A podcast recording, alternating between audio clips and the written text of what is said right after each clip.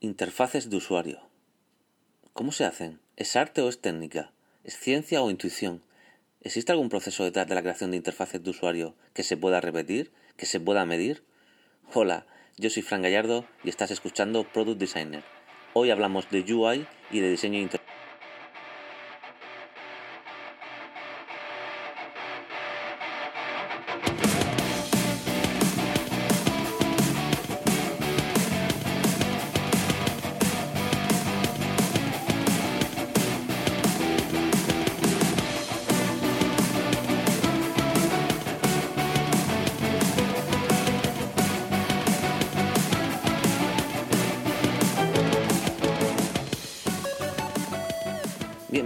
Bienvenido a un nuevo episodio quincenal de Product Designer.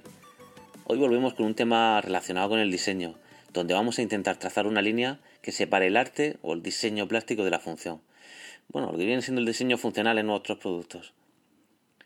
Si queremos un producto que funcione bien, nuestra interfaz tiene que conseguir que nuestro usuario use el producto de forma exitosa, que le produzca bienestar y nunca confusión o cualquier otro tipo de sensación negativa. Por tanto, el interfaz de un producto es, sin lugar a dudas, una de las partes críticas para el éxito de un producto. Es la capa donde nos comunicamos con nuestro usuario, donde debemos resolver la funcionalidad, la razón de ser de nuestro producto. El interfaz, por tanto, no puede ser una tarea más en nuestro trello, un debate sobre si la tipografía tiene que ser de un tipo de otro, más grande, de este color. No, el interfaz es mucho más que eso. Es un elemento de nuestro producto que es la expresión física de la funcionalidad. Pero además tiene que transmitir un mensaje de marca, eh, de cómo nos comunicamos con nuestro usuario y por tanto va mucho más allá de lo que es el diseño estético de un producto. Hoy vamos a ver, según mi experiencia y mi forma de entender el diseño, qué puntos son los más críticos y que por tanto más tenemos que cuidar para crear nuestras interfaces de usuario.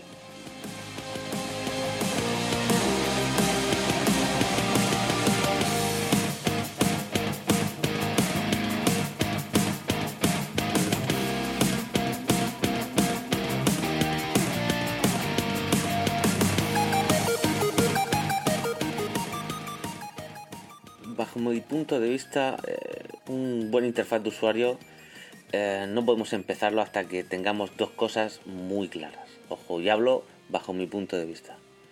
El primero de ellos es eh, cuál es la propuesta de valor única de nuestra aplicación. Es decir, qué es lo que hace nuestro producto, qué problema resuelve. ¿no?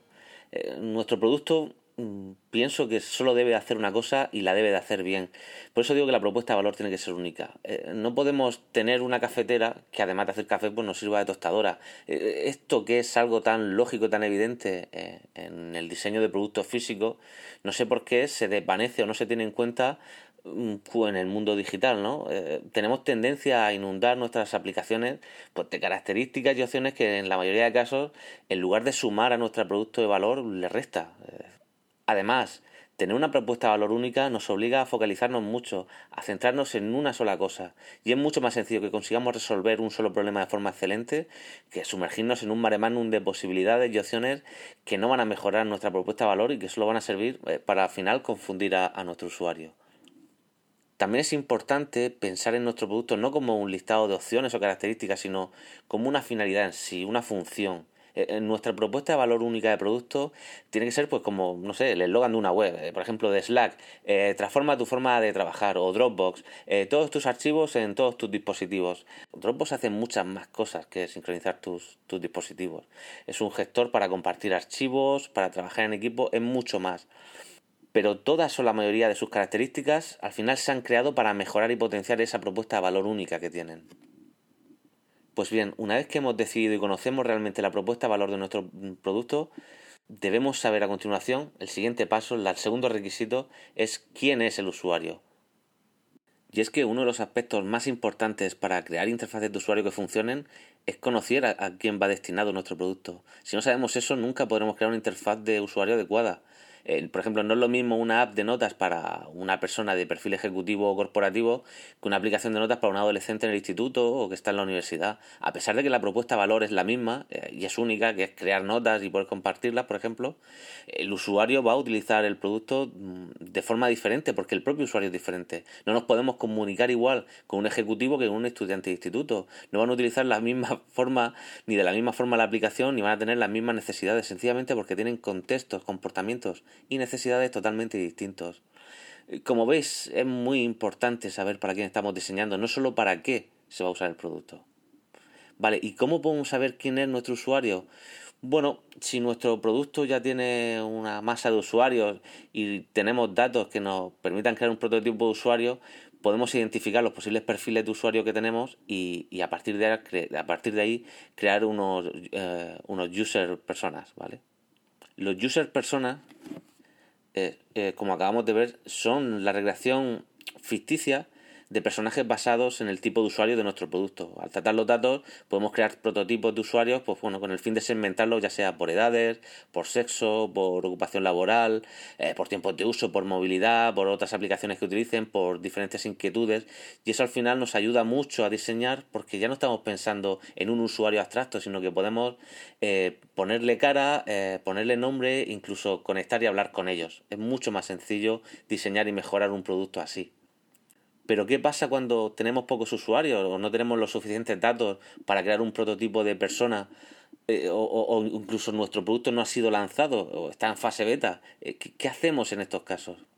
Bueno, en este caso podemos utilizar también user personas, pero en lugar de hacerlo en base a los datos, tenemos que acudir a nuestro entorno más cercano, ya sea familiares, eh, amigos, compañeros, conocidos, que puedan ser potenciales usuarios de nuestra aplicación y a partir de allí poder crear un user persona tanto con su nombre como con su cara y demás. Yo pienso que un error eh, muy frecuente en este proceso es intentar imitar a empresas como MailChimp o como Airbnb que han utilizado y han publicado sus formas de crear user personas pero claro, esto vale cuando, cuando realmente ya os digo, hay una, una masa, hay una, una serie de datos que nos permiten crear eh, de una forma muy fidedigna o muy fiel eh, qué tipo de usuario es el que interacciona con nuestro producto, cómo es, nos permite conocerlo. Es decir, lo que no podemos hacer al crear nuestros users personas es meternos en internet, bajarnos una foto de una chica, otra de un chico y decir, mira, esta es María, eh, es administradora de sistemas y vive sola, tiene un gato y le gusta salir por ahí de fiesta los sábados. O este Juan y es desarrollador a ellos y le encanta ir en monopatín. Bueno, pues eso lo siento, pero eso no sirve absolutamente para nada. ¿Por qué? Porque estamos creando un prototipo que no tiene por qué eh, ser el, el, prototipo usuario de nuestro producto. Simplemente nos estamos inventando un perfil que sí que es cierto que nos puede ayudar a diseñar para ese perfil, pero que no tenemos ningún dato que avale que ese sea el tipo de persona que va a utilizar nuestro producto. Así que una vez que conocemos qué tipo de usuario va a utilizar nuestra aplicación, nuestro producto, cuál es lo que tiene que hacer, ya solo tenemos un único objetivo y es que el usuario disfrute utilizando nuestro producto.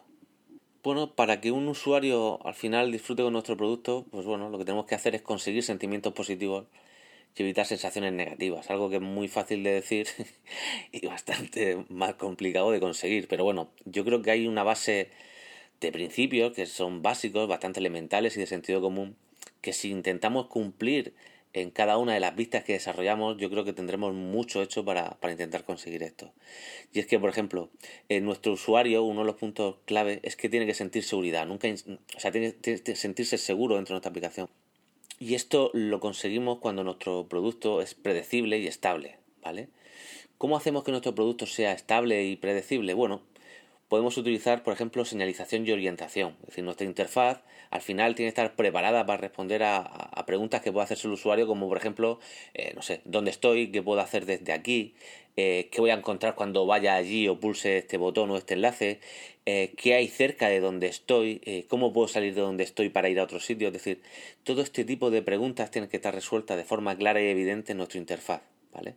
Eh, por ejemplo, en aplicaciones móviles, eh, para el tema de orientación y señalización y para orientar al usuario, pues bueno, tenemos patrones de diseño como la, la barra de navegaciones o las tab bar que nos ayudan a dar respuesta a, a, estos usuarios de dónde están, qué tienen cerca, cómo pueden salir de aquí. Además, por ejemplo, en la web tenemos otros elementos y patrones para que el usuario pueda orientarse, ¿no? Como son los breadcrumbs, o sea, las migas de pan, eh, para ir a otras páginas, para saber en qué nivel de profundidad de la aplicación se encuentran, eh, o por ejemplo, eh, utilizando estilos CSS para ver cuál es la página activa en la que se encuentra el usuario dentro de un menú de navegación, usando títulos de página que sean claros y con una jerarquía de texto adecuada, que el usuario sepa en cada momento en qué página está. Bueno, todo esto son ayudas con las cuales conseguimos que el usuario se sienta seguro dentro de nuestra aplicación, que no se sienta perdido, que sepa dónde está. Otro punto muy importante es que el usuario tiene que entender nuestro producto. Eh, con nuestra interfaz tenemos que facilitar, por tanto, para que lo entienda, información que sea útil, que sea breve, ojo, y en el tiempo adecuado, ¿vale? Y tiene que tener una estructura clara. Es decir, al final tenemos que dar feedback de forma constante a nuestro usuario, pero sin abrumarlo y sin penalizar la, la, la, usabilidad, es decir, sin ir parando flujos de, de trabajo que tenga que ir haciendo el usuario en nuestra aplicación. Por ejemplo, tenemos que informar a nuestro usuario del estado actual de la aplicación, ¿no? O de una acción que se esté realizando o de una tarea. Eh, tenemos que notificar cuando una tarea se ha iniciado o se ha completado con éxito. Eh, también deberíamos notificar acciones externas que se produzcan y que puedan afectar al estado de algo en nuestra aplicación. Tenemos que notificar, por supuesto, cuando hay un error, indicando no solo que hay un error, sino por qué se ha producido y ya sería de nota si además le indicamos cómo se puede resolver o qué tiene que hacer el usuario para que ese error no se cometa, por ejemplo. Entonces, nuestra interfaz al final tiene que responder a preguntas como, por ejemplo, eh, ¿qué puedo hacer aquí? Eh, ¿Qué es lo que acaba de pasar? Eh, ¿Qué está pasando ahora mismo? ¿O qué va a pasar a continuación cuando pulse esto, cuando haga esto? ¿O qué va a ocurrir en el, futuro cuando esta tarea termine? Es decir, esas preguntas son preguntas que cuando nosotros auditemos, veamos una interfaz que tenemos hecho, tenemos que hacer para ver si, si realmente estamos respondiendo correctamente y le estamos dando a entender el producto a nuestro usuario. Por ejemplo, eh, pensemos en lo que ocurre cuando un usuario de, de Max eh, envía un archivo a la papelera del Finder. Bueno, ahí lo que se produce es una animación donde se ve el icono del archivo que hace pum y se va directamente hacia la papelera. Hay una animación, ¿vale? Eh, cuando se ejecuta esta animación, estamos informando al usuario de que la acción de eliminar el archivo se ha realizado con éxito y que ha terminado, es decir, confirma e informa.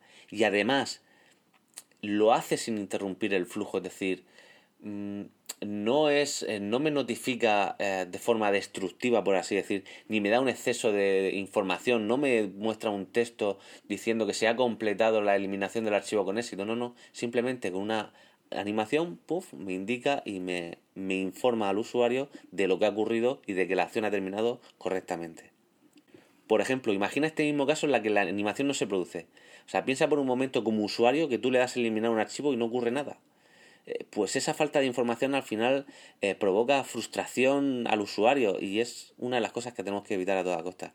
Ya que al final, eh, cuando falta información, estamos obligando al usuario a que compruebe por ejemplo, en este caso, que el archivo realmente, si se ha eliminado o no. Es decir, imagínate que tú le das a eliminar el archivo y tienes que ir a la papelera a ver si el archivo está allí. O sea, estamos hablando de, algo absurdo, ¿no? Pues bien, cosas que son tan evidentes muchas veces se nos pasan eh, sin que nos demos cuenta en nuestras interfaces, pues bueno, porque no hemos hecho un, análisis detenido de estos supuestos a los que, a estas respuestas que tengo que dar para estas preguntas de, de nuestros usuarios. Bueno, tenemos también que conseguir en el usuario una sensación de confianza, ¿vale? Incluso también sensación de logro. Decir, eh, cuando nuestro usuario siente seguridad utilizando nuestra aplicación y entiende su funcionamiento, es en ese momento cuando empieza a tener como una sensación de, confianza, ¿vale? De, de, bienestar dentro de nuestra aplicación, de tener ganas de estar dentro de nuestro producto, que es al fin y al cabo lo que tratamos. Y toda esta sensación del usuario lo podemos incluso multiplicar eh, utilizando aspectos como la gamificación y demás, que no vamos a hablar ahora. Pero bueno, eh, por ejemplo, también creando flujos de trabajo que sean simples y naturales, eh, que las acciones se puedan completar sin tener que dar demasiados pasos para hacer una tarea. Todo este tipo de cosas al final generan sensación de bienestar y de logro, que es lo que hacen que nuestros usuarios quieran utilizar nuestros productos.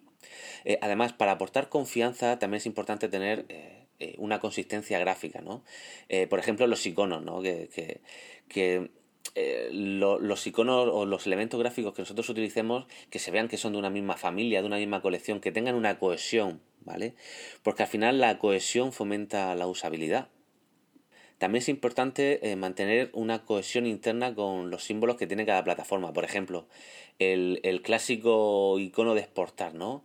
En iOS el icono de exportar es como una especie de rectángulo o de cuadrado que representa la vista y tiene una flecha como hacia arriba, ¿no? Intentando representar de que cierta información va a salir de la aplicación para compartirse. Bien, este símbolo de compartir en Android es un ángulo que tiene tres bolitas, uno en el vértice y otro en cada extremo, y que simboliza el, compartir. Pues bien, si nosotros en nuestra aplicación tenemos una acción de exportar y la queremos acompañar de una iconografía eh, para, para apoyar esa acción, pues al final en una plataforma tendremos que elegir un símbolo y en la otra plataforma el otro, de forma que sea coherente con la plataforma en la que estamos desarrollando.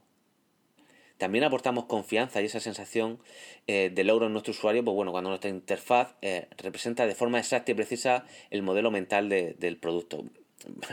Voy a intentar explicar esto un, poco mejor. Por ejemplo, imagina una acción que necesita varios pasos para ser completada, ¿no? Una acción pues en la que tenemos que dar mucha información o que es una tarea larga y que mm, es como una especie de hay una resistencia no a completarla por lo larga que es no es como que da pereza o que es compleja de, realizar. Entonces al usuario le cuesta no entonces para eliminar para hacer que esa acción no tenga una sensación negativa en nuestro usuario podemos hacer que eh, la acción en pasos siga como una especie de itinerario.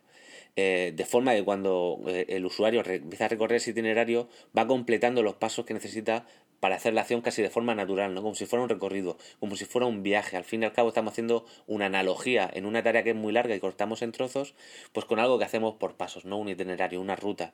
Eh, esto, por ejemplo, se ve mucho cuando tú compras en un e-commerce, ¿no? Porque al final tienes un proceso que es clave. Es decir, el éxito de un e-commerce depende de, de las ventas, ¿no? Entonces, la venta, lo que es el comprar un producto, puede ser cualquier cosa menos una sensación negativa y tediosa. Entonces, para ello hay un proceso itinerante en el que, bueno, pues tenemos que aportar mucha información, que si los datos de pago, mi información de envío, si tengo unos datos de facturación, bueno, en este caso, pues ya gracias a la creación del itinerario se consigue que esa acción tan compleja y de introducir tantos datos, pues se haga un orden secuencial y sea completada por el usuario, pues bueno, prácticamente sin despeinarse y sin estresarse. Pues bien, nuestra interfaz y, y la disposición de, de los elementos que utilizamos en la interfaz siempre tiene que ayudar eh, de forma expresa, ya sea expresa o intuitiva, a que puedan completarse las acciones que, se tienen que hacer, ¿vale? Otra forma de plantear una interfaz, además del itinerario que hemos visto, son, por ejemplo, pues la disposición de elementos por proximidad o las agrupaciones, ¿vale? En cuanto a los elementos que vamos a utilizar para, para, crear nuestra interfaz, bueno, pues deberán ser lo suficientemente intuitivos para entender su uso sin requerir demasiado esfuerzo por parte de nuestros usuarios. Por ejemplo, que un botón parezca un botón, eh, que parece una perogrullada, pero de verdad no lo es. Eh, nuestra interfaz también debe sugerir que una acción puede hacerse y también cuando no se puede hacer o, que no se puede hacer aún. Por ejemplo, en los diferentes estados de un botón, si nosotros ponemos eh, que eh, ese botón no se puede pulsar o no está activo hasta que se produzca una acción previa, tenemos que notificarlo de forma gráfica, ¿vale? Un placeholder en un campo de texto también sugiere que ahí se puede escribir y si encima eh, ayudamos con el texto del cual se compone el placeholder sobre qué tipo de texto puede poner eh, eh, mucho mejor porque también le estamos dando esa información no ya al usuario le estamos diciendo qué cosa puede escribir ahí y luego como no el usuario debe de experimentar belleza vale nuestra interfaz además de todo lo que hemos dicho anteriormente, pues bueno, debe ser percibida como bella, tiene que ser agradable de ver. ¿Y cómo lo logramos? Bueno, pues lógicamente utilizando de forma encarecida los principios elementales del diseño, ¿no? No sé, eh, simetría de los elementos en pantalla, armonía en el reparto de pesos de la vista, eh, utilizar jerarquías adecuadas tanto en, la tipografía como en la escala de los elementos, eh, utilizar las alineaciones de los objetos de forma correcta, utilizar espacio en blanco entre nuestros elementos para que nuestras vistas no se vean excesivamente recargadas ni abrumen. Es decir, al final eh, siguiendo unas mínimas reglas de diseño podemos conseguir interfaces muy equilibradas que de lo que se trata. Por tanto, resumiendo lo que hemos visto hoy, que bajo mi punto de vista lo más importante para crear interfaces de usuario es, primero, eh, conocer cuál es la propuesta de valor única de nuestro producto, que sea inequívoca y clara. Eh, luego, conocer el usuario que va a utilizar nuestro producto, una buena segmentación en cuanto a edad, eh, acceso, demografía, etcétera, y también hacer que nuestro usuario disfrute utilizando el producto, ya sea, pues bueno, haciendo que se sienta seguro, que entienda el producto, que tenga confianza y por supuesto que la aplicación sea bella. Y bueno, esto es solo una base, un repaso de algunos conceptos que considero claves y útiles. Y, bueno, espero que, que te sean útiles a ti también en tu día a día y que te ayude a hacer mejores productos y que tus usuarios te lo puedan agradecer. Así que nada, hasta aquí el programa de hoy. Eh, quería hacer una recomendación, pero, pero pues, viendo el tiempo ya que llevo, ya me he pasado de tiempo del programa. Y bueno, eh, no voy a ser pesado. Ya si sois habituales eh, oyentes de podcast como soy yo, pues ya sabéis que nos, nos ayuda mucho cuando, cuando hacéis una reseña en, en iTunes para tener más visibilidad, para estar mejor posicionado, para que nos llegue más audiencia. Eh, eso nos ayuda muchísimo, ¿no? Una reseña. Luego, si queréis contactar conmigo, ya sabéis, como siempre, vías de contacto, eh, vía email eh, a fran.gallardoramos.com y vía Twitter, donde intento ser activo, en arroba fran, doble barra baja gallardo. Y bueno, también para cualquier comentario puedes utilizar eh, los comentarios de, del blog donde está este, este podcast. Y bueno, eh, nos vemos dentro de 15 días con un tema que estoy seguro que te va a encantar. Un abrazo.